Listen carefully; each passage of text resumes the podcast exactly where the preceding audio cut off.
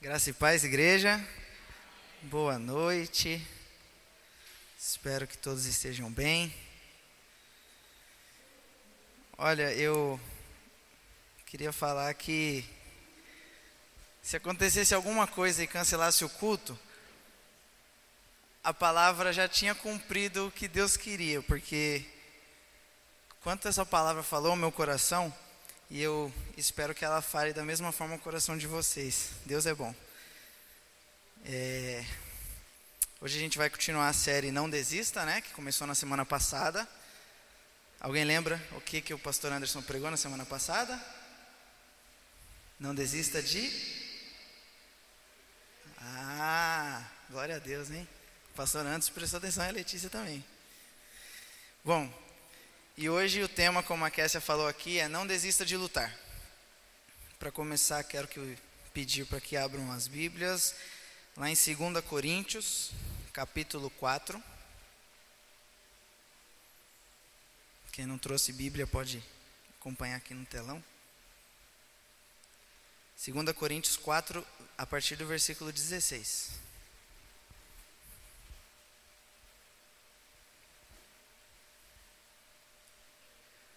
Não desista de lutar. A palavra de Deus diz assim: Por isso não desanimamos, embora exteriormente estejamos a desgastar-nos, interiormente estamos sendo renovados dia após dia, pois os nossos sofrimentos leves e momentâneos estão produzindo para nós uma glória eterna, que pesa mais do que todos eles. Assim, fixamos os olhos não naquilo que se vê, mas no que não se vê, pois o que se vê é transitório mas o que não se vê é eterno. Tá bom já, né, Beto? Pode descer. Levante sua mão direita, cadeira. Deus é bom. Bom, é, não desista de lutar é um tema que eu acho muito interessante, porque se tem uma coisa que o cristão passa nessa vida é luta, né? Se tem uma coisa que a gente enfrenta na nossa caminhada com Cristo, com Deus, é luta. E por que que isso acontece? Por que, que a gente passa por lutas? Quem aqui gosta quando a palavra de Deus se cumpre na sua vida? Levanta a mão. A maioria. Alguns não. Estranho. Mas por que, que a gente passa por lutas? Porque é o cumprimento da palavra de Deus para a gente. Porque a palavra de Deus nos garante que, é, que nós iremos passar por lutas. Então, se você está passando por uma luta, isso é o cumprimento da palavra de Deus na sua vida. E a gente vê isso em diversos versículos, como por exemplo o texto mais famoso, né, João 16, 33, onde Jesus diz: No mundo tereis aflições. A Bíblia nunca nos garantiu que teríamos uma vida tranquila sem lutas. Muito pelo contrário. Ela diz que nós iremos passar por elas. E quando estamos vivenciando essas lutas, estamos vivenciando esse cumprimento da palavra de Deus. E no próprio texto de 2 Coríntios que eu li, capítulo 4, é, nas outras partes desse capítulo, ele, Paulo fala de tantas coisas que nós sofremos. Ele diz que nós somos pressionados, perseguidos, abatidos, ficamos perplexos. Então, não é. Se alguém acha que ser cristão vai te garantir uma vida tranquila e, e calma e sem lutas, você não conhece a Bíblia, se você acha isso. E essas lutas e esses sofrimentos, essas aflições, eles vão nos acompanhar durante toda a nossa vida terrena. Eu não sei se todos já viram a ilustração que o Francis Chan que o Francis Chan ele faz. Ele pega uma corda muito grande e ele fala para a gente imaginar que essa corda não tenha fim, seja uma corda infinita. E em um pedacinho mais ou menos desse tamanho ele pinta essa corda de vermelho. E ele fala que aquele pedacinho é a nossa vida aqui na Terra. E todo o restante da corda é a nossa vida eterna, né? É a eternidade, onde nós vamos passar a eternidade. E essas lutas, e esses sofrimentos, e essas aflições, eles estão inseridos apenas nesse pedacinho vermelho. Se a gente fizer tudo de acordo com a vontade de Deus, é só nesse pedacinho vermelho que essas coisas vão nos acompanhar. E o que, que são lutas? Eu fui procurar no dicionário e é uma palavra que ela tem significados muito distintos, depende muito do contexto que você vai utilizar, né? Tem o esporte, que é a luta, né? Boxe, não sei o quê. E Mas trazendo para o nosso contexto, enquanto cristãos, as lutas que falam na Bíblia que nós iremos passar, o significado que eu acho que mais aproxima é a ação de duas forças, físicas, intelectuais, morais e etc., que agem em sentido contrário. Então, duas ações que agem em sentidos opostos, sentidos contrários. E contra quem são as nossas lutas? Qual que é a força que age em sentido contrário a nós? A Efésios capítulo 6, versículo 12 e 13 diz: Pois a nossa luta não é contra pessoas, mas contra os poderes e autoridades, contra os dominadores deste mundo de trevas, contra as forças espirituais do mal nas regiões celestiais. Por isso, vistam toda a armadura de Deus, para que possam resistir no dia mal e permanecer inabaláveis depois de terem feito tudo. Então, a nossa luta é contra o mal. Essa força que vai agir de forma contrária a nós é o mal. E se nós temos que agir contra o mal, nós temos que fazer o bem, que é o que o pastor Antes pregou na semana passada, que só ele prestou atenção, e a Letícia. Fazer o bem. É o, é o tema da semana passada. E por que, eu estou falando isso?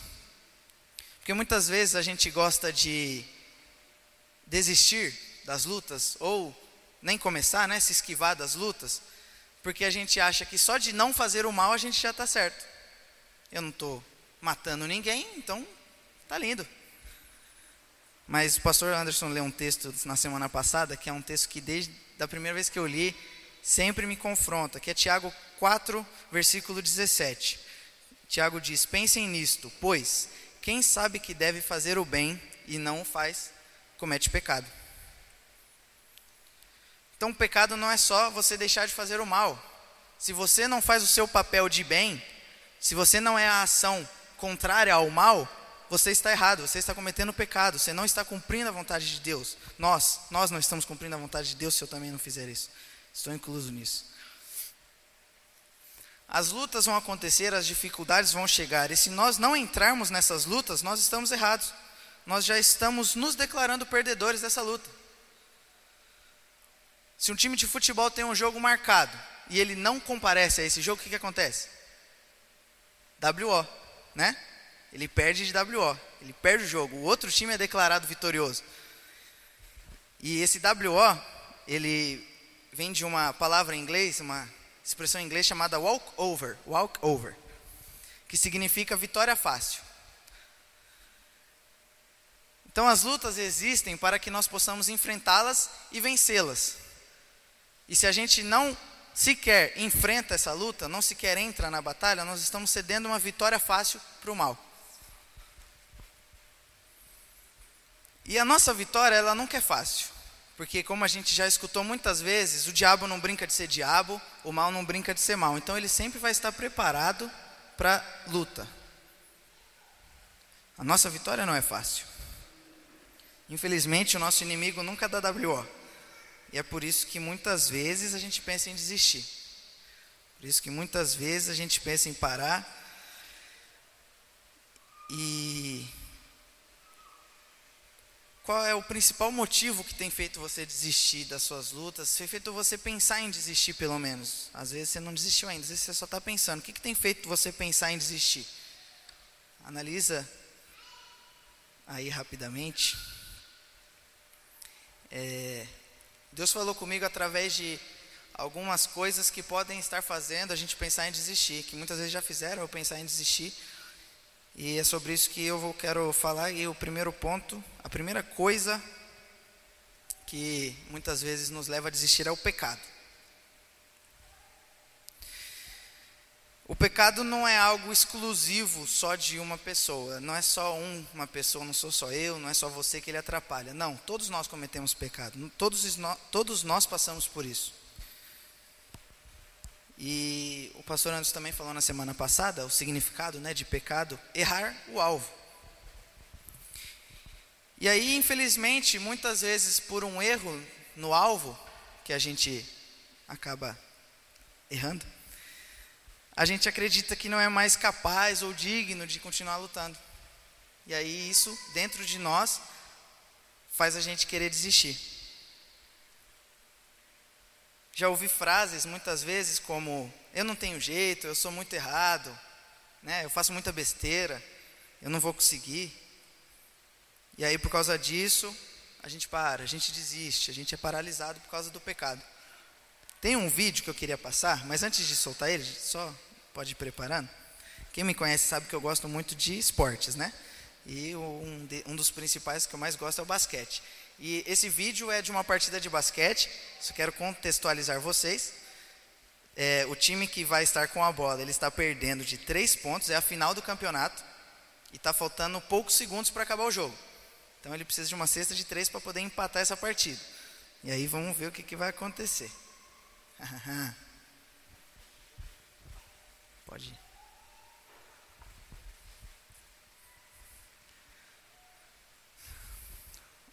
Aí eles têm a oportunidade e errou, mas o time não desiste, pega a bola, tem outra oportunidade, vai lá e cesta.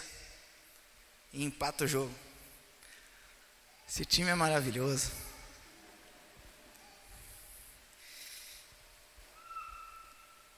É, o primeiro cara que arremessou ali é simplesmente o melhor jogador dos últimos tempos de basquete.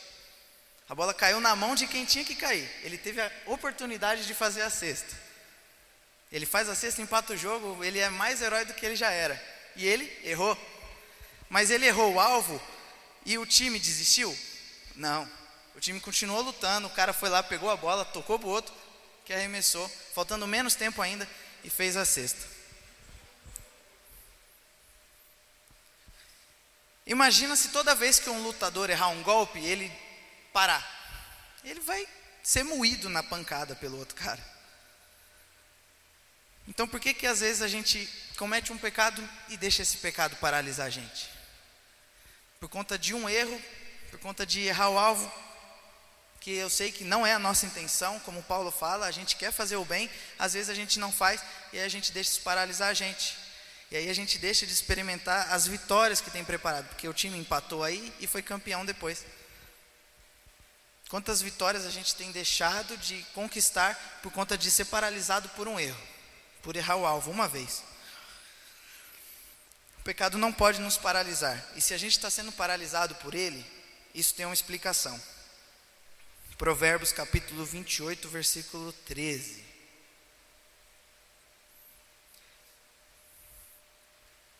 Diz assim, Provérbios 28, 13: Quem esconde os seus pecados não prospera mas quem os confessa e os abandona encontra misericórdia. Não conseguiremos prosperar se o nosso pecado for escondido. Quem esconde seus pecados não prospera. Está escrito com essas palavras no texto. Só conseguiremos prosseguir em nossas lutas se, quando pecarmos, confessarmos e abandonarmos esse pecado, conforme Provérbios diz.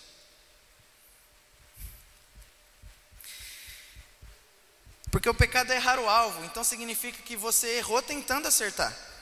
Você está tentando acertar, você está tentando fazer a vontade de Deus e em um deslize você não fez. Mas você encontra misericórdia. Deus conhece o seu coração. Se o seu arrependimento for verdadeiro, Ele vai perdoar.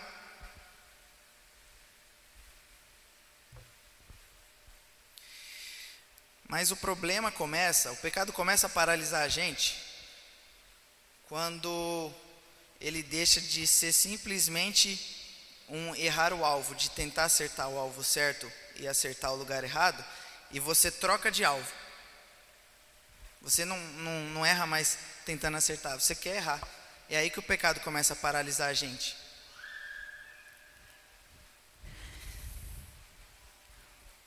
É o que Jesus diz lá em João capítulo 8, versículo 34.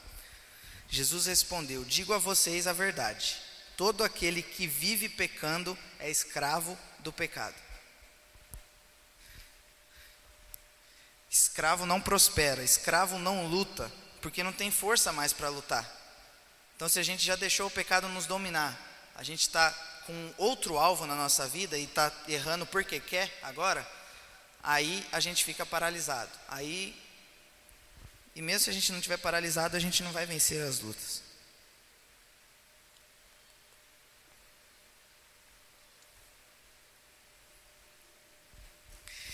Como fazer então para não deixar que o pecado tome conta da nossa vida? É, Juízes, capítulo 16, versos do 15 ao 20. Vamos ver como a Bíblia né, nos mostra como devemos vencer os pecados. Juízes capítulo 16, versículo 15.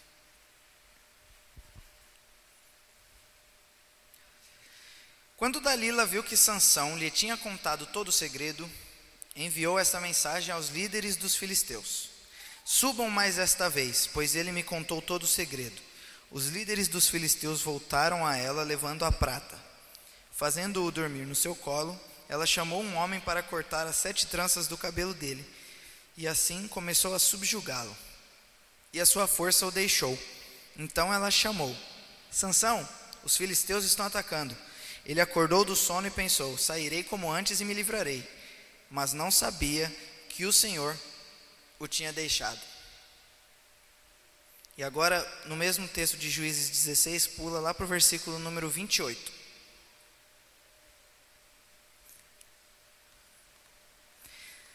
E Sansão orou ao Senhor: Ó soberano Senhor, lembra-te de mim. Ó Deus, eu te suplico, dá-me forças mais uma vez e faze com que eu me vingue dos filisteus por causa dos meus dois olhos. Então Sansão forçou as duas colunas centrais sobre as quais o templo se firmava, apoiando-se nelas, tendo a mão direita numa coluna e a esquerda na outra, disse: Que eu morra com os filisteus. Então ele as empurrou com toda a força, e o templo desabou sobre os líderes e sobre todo o povo que ali estava. Assim, na sua morte, Sansão matou mais homens do que em toda a sua vida. Vocês viram o que aconteceu aqui no texto? Sansão errou. Mas ele não desistiu por conta do erro que ele cometeu. A palavra nos mostra que quando ele comete o pecado, Deus deixa Sansão. Né? O, o texto ali diz, mas não sabia que o Senhor o tinha deixado, no versículo 20. Ele vira prisioneiro dos filisteus que começam a zombar dele. Sansão está passando pelo pior momento da sua vida, pois até ali Deus nunca o tinha deixado. Porém, quando Sansão viu seu adversário achando que a luta estava ganha, viu não, né, que arrancaram os olhos dele. Ele só percebeu, né, estava vindo uma festa, uma musiquinha. Mas estando nessa situação e percebendo a felicidade dos filisteus, ele não desistiu. Porque ele sabia que a força nunca veio dele. Ele não era forte porque ele era cabeludo, senão eu estava top. Ele não era forte porque porque ele não pecava. Não, ele era forte porque Deus estava com ele. E, e no texto aí, a partir do versículo 28, o texto não, não, não fala, Sansão pediu desculpa, Sansão né, se arrependeu, embora eu acredito que isso tenha acontecido. Mas, Deus conhece o nosso coração, como eu falei antes. Opa, como eu falei antes. E conhecia o coração de Sansão. Então, quando Sansão faz o pedido para que Deus venha sobre ele mais uma vez, para que Deus se lembre dele e o dê forças, ele foi atendido. Ele soube em quem buscar. E Sansão não ficou procurando justificativa para o erro dele. Não, ele sabia que, que tinha errado, mas ele sabia que o mesmo Deus que tinha o deixado é o Deus que se voltasse ia fazer ele ser forte para vencer a luta mais uma vez. Ele pecou, e esse pecado fez ele ficar fraco, pois o Senhor o deixou, mas ele sabia que era o único que poderia restaurar a sua força, é esse mesmo Senhor. Ele é o único que pode restaurar as nossas forças também. Ele é o único que vai nos perdoar se a gente pecar. E essa parte aqui eu acrescentei hoje, estava conversando com o Juan lá no trabalho sobre a palavra, né? E João capítulo 8 é uma outra uma outra coisa relacionada ao pecado que pode fazer pessoas desistirem de lutar. João capítulo 8, a partir do versículo 1 mesmo, conta a história da mulher que foi pega em adultério. E o que esse contexto me levou a pensar é que algumas vezes outras pessoas vão querer fazer você desistir por conta do seu pecado. Até algo que eu conversei com alguns amigos aí por esses dias. Ontem. Que as pessoas estão esperando você errar para apontar o dedo. E se você deixar que, que esse apontamento te faça pensar que você não pode porque você pecou, você vai desistir. E vamos lá ler o texto de, de João. Jesus, porém, foi para o Monte das Oliveiras. Ao amanhecer, ele apareceu novamente no templo, onde todo o povo se reuniu ao seu redor, e ele se assentou para ensiná-los. Os mestres da lei e os fariseus trouxeram-lhe uma mulher surpreendida em adultério, fizeram-na ficar em pé diante de todos e disseram a Jesus: Mestre, esta mulher foi surpreendida em ato de adultério. Na lei, Moisés nos ordena apedrejar tais mulheres. E o Senhor, o que diz? Eles estavam usando essa pergunta como armadilha, a fim de terem uma base para acusá-lo. Mas Jesus inclinou-se e começou a escrever no chão com o dedo. Visto que continuavam a interrogá-lo, ele se levantou e lhes disse: Se algum de vocês estiver sem pecado, seja o primeiro a atirar nela, atirar a pedra nela. Inclinou-se novamente e continuou escrevendo no chão. Os que o ouviram foram saindo, um de cada vez, começando com os mais velhos. Jesus ficou só, com a mulher em pé diante dele. Então Jesus pôs-se de pé e perguntou-lhe: Mulher, onde estão eles? Ninguém a condenou? Ninguém, Senhor, disse ela. Declarou Jesus: Eu também não a condeno. Agora vá e abandone sua vida de pecado. E como eu falei, é, em momentos que as pessoas apontam o dedo para o erro de outras, para o pecado de outras, esse texto aí, ele, para mim, ele deixa três lições principais. Primeiro, não seja orgulhoso. Olhando para a mulher aí que foi pega em adultério, ela não foi orgulhosa, porque mesmo após todo mundo que estava apontando o dedo para ela, Jesus dá uma lição em todo mundo, ela não sai justificando o seu pecado. Ela não sai falando, você também errou, por isso que eu errei. Não. Porque o pecado não pode gerar justificativa, ele deve gerar arrependimento. E foi isso que aconteceu com essa mulher, e, e, ela ficou ali esperando Jesus vir falar com ela. Ela não quis se justificar. Ah, eu errei por causa disso, eu errei porque não dava, não. O segundo. Qual que eu falo primeiro? Deixa eu ver. É. Doideira. Abandone o pecado. O segundo, a segunda lição que esse texto dá de principal, abandone o pecado. Jesus falou para ela: Eu também não a condeno. Agora vá e abandone sua vida de pecado. E aos olhos do povo que começou a acusar ela, né, acusaram por quê? Porque realmente ela tinha infringido a lei, realmente ela tinha pecado. Mas quando Jesus vem e ele deixou isso para nós até hoje, ele, ele nos deixou a graça. A graça não anula a lei, ela nos dá outra chance de cumprir a lei. Porque a graça nos perdoa, a graça nos permite acertar o alvo, depois da gente ter errado o alvo. E é isso que Jesus faz aqui com ela: eu não vou te condenar, não a condeno, agora vá e abandone sua vida de pecado. Então, se a gente abandonar o pecado, a gente experimentou a graça na sua essência. A gente errou, a gente foi perdoado, abraçado por essa graça e abandonou o pecado. E esse pecado não vai fazer a gente parar. Muito pelo contrário, vai fazer a gente ser mais forte, a gente prestar mais atenção antes de errar de novo. E a terceira lição é não seja acusador. Porque ao mesmo tempo que você aponta para o outro, você também peca. Como eu falei, todos nós pecamos. Eu também peco. E o acusador, ele não tem razão nenhuma aqui no texto. Não é dada razão nenhuma para todos aqueles que estavam com a pedra na mão. Também, pelo contrário, o Juan falou para mim algo que é muito interessante. As pedras que eles queriam tacar nela e fazer as pedras caírem nela, elas caem no, nos próprios pés. A pedra cai no próprio pé daquele que estava segurando, porque ele solta e a pedra cai no pé dele porque ele também errou, porque ele também é pecador, do mesmo jeito que ela. Então não seja acusador.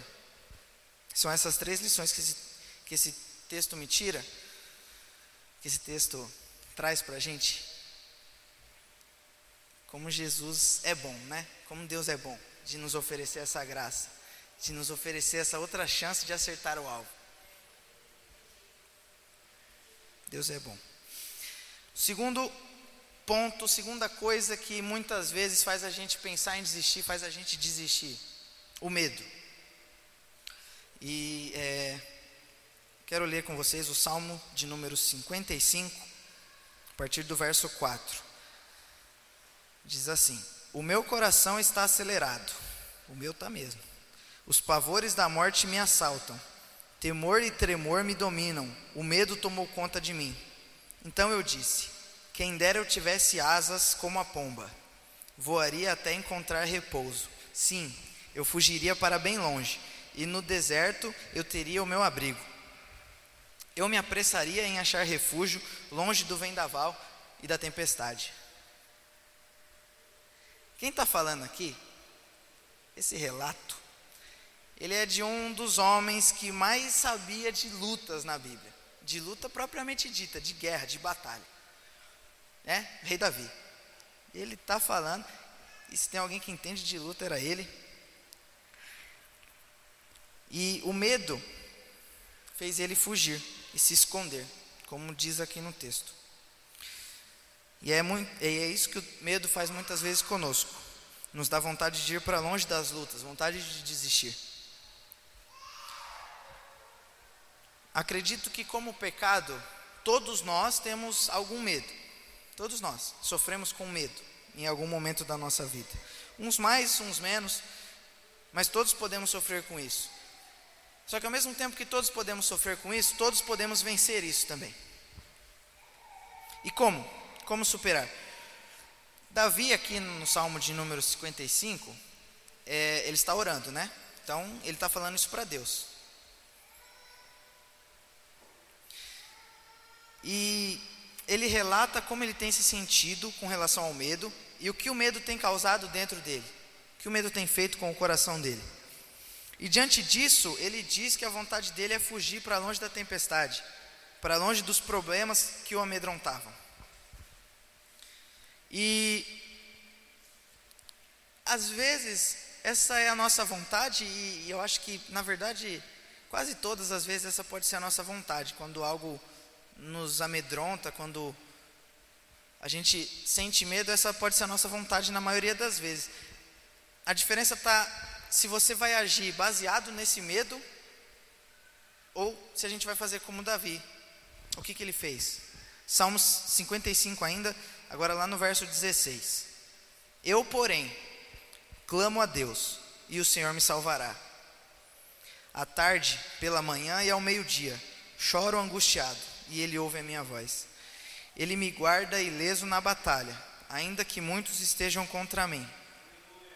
Deus, que reina desde a eternidade, me ouvirá e os castigará. Davi mostra aqui que a forma de vencer o medo é tendo uma fé em Deus que seja maior que esse medo. A confiança de Davi em Deus é tão grande que, se você olhar os versículos entre os primeiros que eu li e esses agora, o pedido dele é que Deus destrua os inimigos, é que Deus mate os inimigos dele e que faça eles sofrer, sofrerem. Mas mesmo sendo esse o pedido, o que para nós hoje parece ser um pedido, né? Meu Deus, não vou pedir para Deus matar ninguém, Brasil. Mas ele sabia que Deus iria fazer isso por ele. Por isso que ele pede. Porque ele tinha fé. E a fé dele era maior que o medo dele. Então ele não agiu baseado no medo, ele agiu baseado na fé.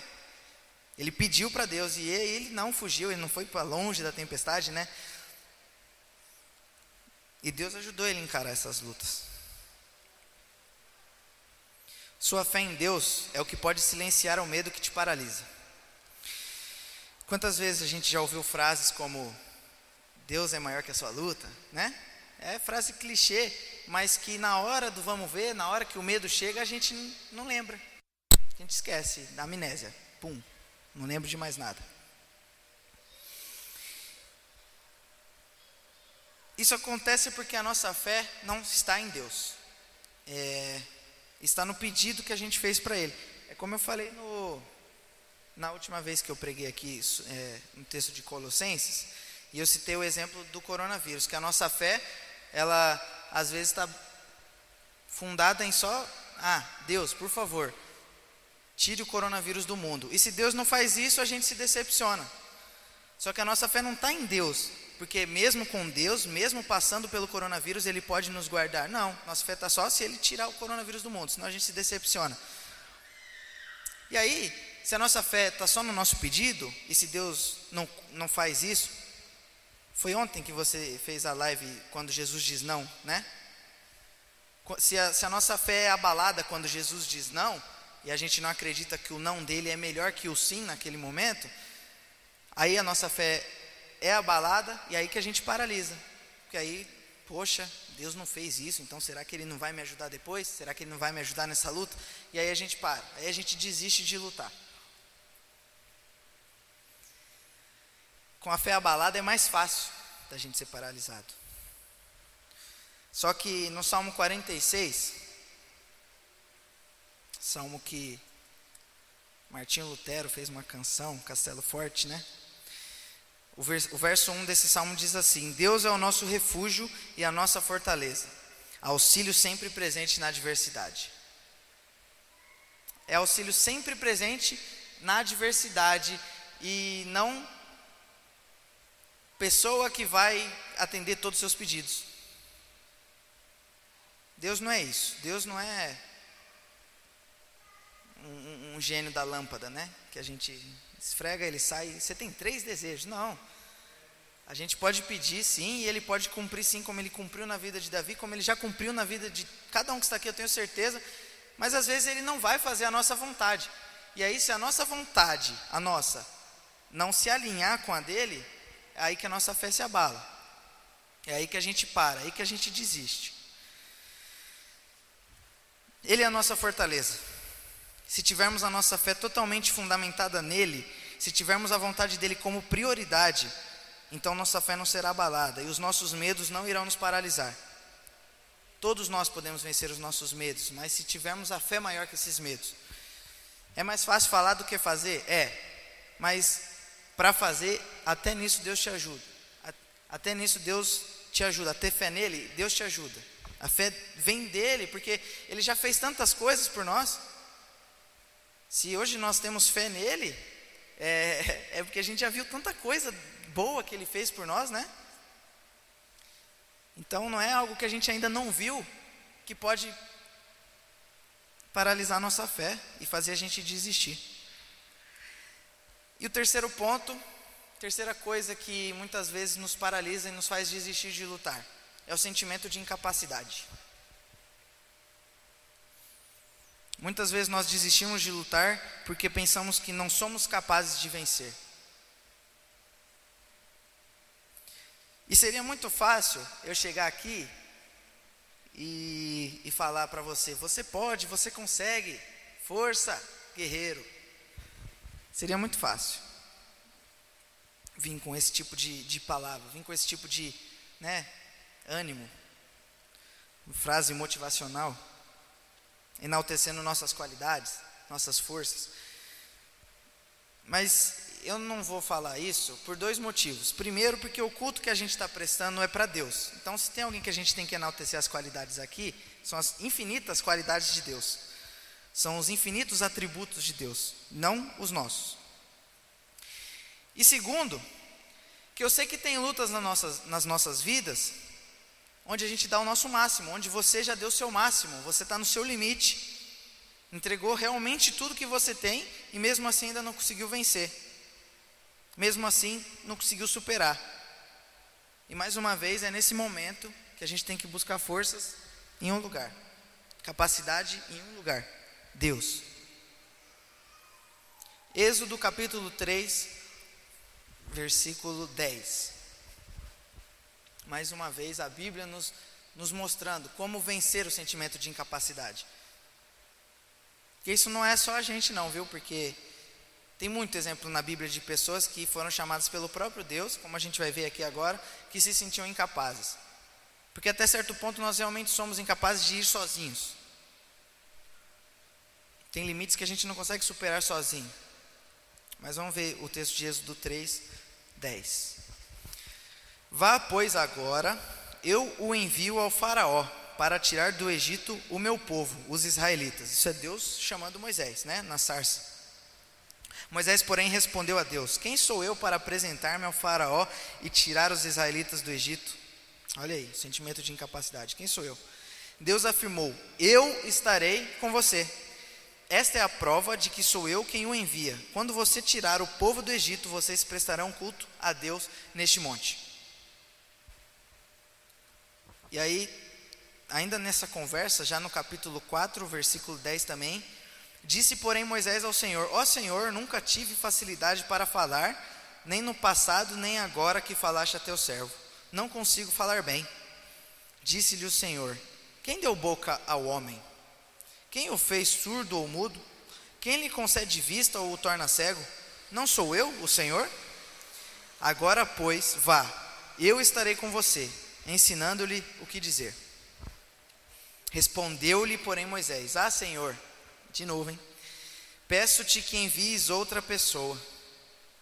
Então o Senhor se irou com Moisés e lhe disse: Você não tem o seu irmão Arão, o levita? Eu sei que ele fala bem. Ele já está vindo ao seu encontro e se alegrará ao vê-lo. Então Deus aparece a Moisés na sarça ardente, chama Moisés, dá uma missão para Moisés. E Moisés, homem como nós, né, se sentiu incapaz e apresentou ao Senhor a sua incapacidade. E de certa forma, no versículo 13 do capítulo 4, ele até chega a desistir. Ah, Senhor, peço-te que envies outra pessoa. E o que, que essa desistência causa em Deus ali naquele momento? Ira. E se eu não estou enganado, pessoas que causaram ira em Deus não terminaram muito bem. Então sugiro que não cause. Sugiro que nós não causemos a ira de Deus, que é embaçado. Mesmo irado com Moisés, Deus insistiu para que ele fosse a pessoa que fosse até o Faraó, com seu irmão, Arão, claro. E depois de muito relutar, Moisés atendeu esse pedido e foi. Mesmo se sentindo incapaz, ele foi. Também, né? O tanto que Deus insistiu e ficou irado aí, tinha que ir mesmo. Mas o final dessa história, a gente já sabe, Moisés livra o povo do Egito, né? E depois de tanta luta que ele passa no deserto, tanta coisa que Deus foi fazendo por eles, né, por Moisés, fortalecendo, livrando, ajudando.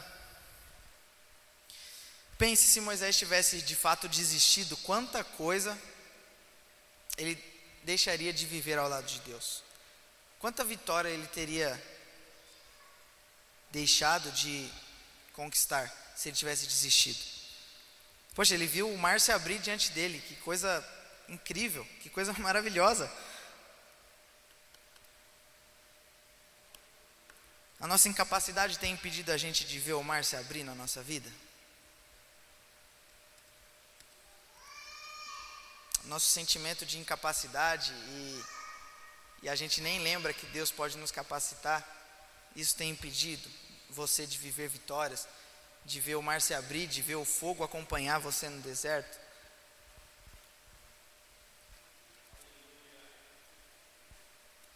Não deixe sua incapacidade te impedir de ver o mar se abrir.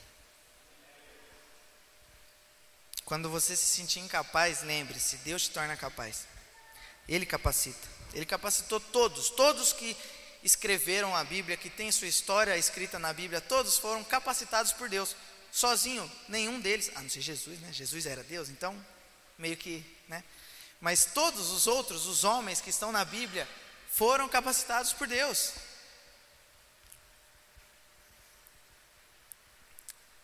É, Gideão, por exemplo, é outro exemplo de pessoa que se sentiu incapaz no momento em que é chamado, né? Gideão fala é, que a família dele é, é a mais pobre, que ele é o menor da casa do pai dele, e aí que Deus mostra o quanto ele capacita. Gideão, então você vai só com 300, 300 homens, se você vai ser vitorioso, você vai vencer essa luta, porque sou eu que capacito, não é sozinho.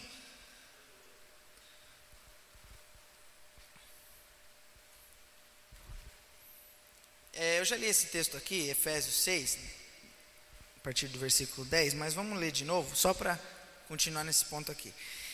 Efésios 6, 10 ao 13. Finalmente, fortaleçam-se no Senhor e no seu forte poder. Vistam toda a armadura de Deus para poderem ficar firmes contra as ciladas do diabo. Vistam toda a armadura de Deus para poderem ficar firmes contra as ciladas do diabo. Pois a nossa luta não é contra pessoas, mas contra os poderes e autoridades, contra os dominadores deste mundo de trevas, contra as forças espirituais do mal nas regiões celestiais. Por isso, vistam toda a armadura de Deus, para que possam resistir no dia mal e permanecer inabaláveis depois de terem feito tudo. É um texto que resume esse tópico, esse ponto. Por quê? Porque Paulo nos diz no versículo 10: Fortaleçam-se no Senhor e na força do seu poder, seu de Deus, não no seu nosso. E depois ele diz sobre as nossas lutas e sobre vestirmos a armadura de Deus. E aí ao longo do texto ele vai citando cada peça da armadura, e cada peça dessa armadura é algo que Deus coloca em nós. É algo que Deus nos capacita para vencermos as lutas. Tudo vem dele. A capacidade vem totalmente dele. Ao final desses três pontos, assim, claro que muitas outras coisas podem fazer a gente desistir de lutar, como a Kessia citou aqui na, no louvor. Às vezes a gente desiste porque está cansado, mas a resposta para isso sempre vai ser a mesma. A resposta para qualquer coisa que quer fazer a gente desistir sempre vai ser a mesma. Esses três pontos que eu falei aqui, eles têm um ponto em comum. E não precisa ser teólogo para perceber isso. Precisa ser teólogo para você saber que quando você peca, você tem que pedir perdão para Deus. Os três pontos nos levam ao mesmo lugar. Pecado é o que te faz desistir de lutar? Encontramos o perdão em Deus. Medo é o que te faz desistir de lutar? Devemos ter fé em Deus. Sentimento de incapacidade é o que te faz desistir de lutar? Quem nos capacita é Deus. Tudo nos leva a Deus, porque sem Ele nunca vai haver vitória. Nós somos totalmente dependentes de Deus. Totalmente. Se estamos sendo paralisados, forçados a desistir de lutar, é porque está faltando Deus nas nossas vidas. Se quisermos lutar sozinhos, o resultado vai ser desastroso. Eu não sei se, se todo mundo aqui já ouviu falar no UFC, né, que é o maior evento de luta. E quando você assiste o UFC, quando você vai ver um cara lutar, ele entra no ringue sozinho, né? É um contra um ali. Só que o que a gente não vê é toda a preparação que ele teve para entrar ali naquele ringue. É toda a equipe que está junto com ele, ajudando ele a treinar para estar ali. Como o UFC é o vale tudo, então várias modalidades os, os lutadores podem usar ali. Então ele tem que ter um treinador de jiu-jitsu, um treinador de boxe, um treinador de wrestling. Ele tem que ter treinador para cada, cada coisa que pode acontecer ali na luta. Ele tem nutricionista para regrar a alimentação, ele tem fisioterapeuta. Tem uma equipe gigante por trás do cara. Ele luta, ele entra ali sozinho no ringue, mas a preparação dele nunca é sozinho. E sabe qual é a nossa diferença para esses lutadores? É que enquanto ele precisa de inúmeras pessoas para compor a equipe dele, a gente só precisa de um. Porque esse um, ele é especialista em tudo. Ele pode fazer tudo, ele nos prepara para toda e qualquer luta, toda e qualquer batalha. Deus, Ele nos prepara, Ele nos ajuda. Se quisermos lutar sozinhos, vamos encontrar limites que não podemos superar. Quem não é cristão e está lá fora e, e começa a passar por um momento difícil, pode ter um amigo que vai ajudar ele a passar por um momento difícil, né? Pode auxiliar ele em algumas lutas. Mas nós, enquanto cristãos, às vezes, como no ponto do, do sentimento de incapacidade, a gente vai enfrentar uma luta que sozinhos é impossível. É impossível de vencer. E às vezes até, às vezes não, quem, quem não é cristão também enfrenta lutas que é impossível de desistir. E quem nos ajuda, consegue nos ajudar até na situação impossível. Não é só nas difíceis. Nas situações impossíveis Ele está do nosso lado. Os limites só existem nas nossas lutas se estivermos longe de quem nos ajuda a superá-los.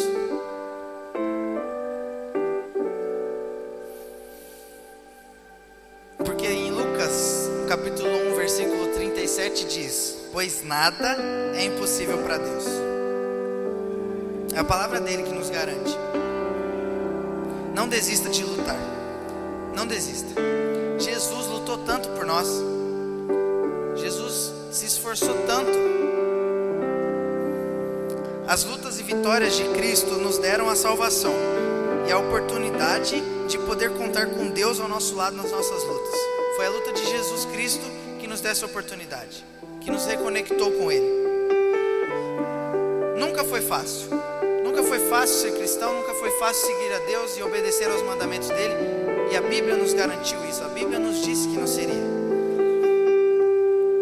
Enquanto em alguns países cristãos lutam para ter uma Bíblia, para ter um momento de se reunir para falar do amor de Cristo, escondidos muitas vezes, se não morrem.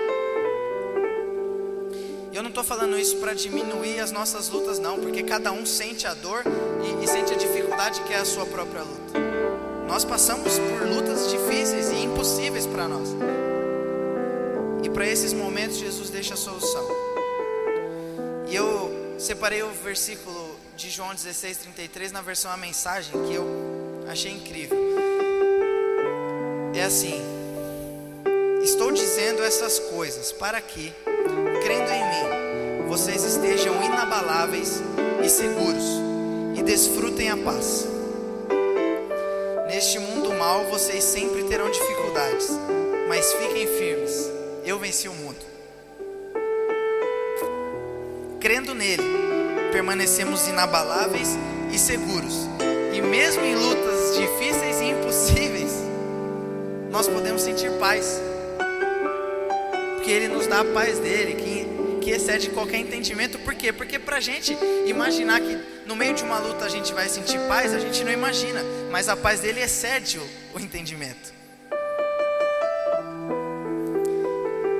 Crer em Jesus totalmente, em tudo que ele é, em tudo que ele fez, em tudo que ele faz e em tudo que ele ainda está disposto a fazer por nós. Nos perdoar, nos fortalecer e nos fazer vencer, porque ele já venceu. Ele já venceu. Concluindo, um questionamento que pode ter passado pela sua cabeça durante essa mensagem ou durante essa série de não desista. Se lutar vai ser difícil, se eu não sou capaz de lutar sozinho, se eu vou ter aflições, por que lutar? Qual é a minha vantagem nisso? E aí eu volto lá para o versículo que a gente leu primeiro. 2 Coríntios capítulo 4, versículos do 16 ao 18. Vamos ler de novo. A resposta está lá, da conclusão. Por isso, não desanimamos. Embora exteriormente estejamos a desgastar-nos, interiormente estamos sendo renovados dia após dia, pois os nossos sofrimentos leves e momentâneos estão produzindo para nós, produzindo para nós uma glória eterna que pesa mais do que todos eles. Pesa mais do que todos os sofrimentos. Assim, fixamos os olhos não naquilo que se vê, mas no que não se vê, pois o que se vê é transitório, mas o que não se vê é eterno. A glória eterna que nos espera pesa mais do que qualquer sofrimento, pesa mais do que qualquer luta que a gente esteja passando. Em Romanos 8, Paulo diz que os nossos sofrimentos não podem nem se comparar à glória que espera por nós. Se vencermos, se continuarmos, não desistirmos e cumprirmos a vontade de Deus, a eternidade nos espera. E a nossa dor de hoje não se compara, não se compara à felicidade que a gente vai ter lá. Que Deus abençoe. Eu espero de verdade que Deus tenha falado assim como Ele falou comigo, porque realmente eu acho que pastor me colocou nessa escala para Deus falar comigo, mas se falou com vocês, então eu fico mais feliz ainda, porque Deus é bom. E Ele está conosco e Ele nos ajuda a vencer qualquer coisa. Glória a Deus. Deus abençoe.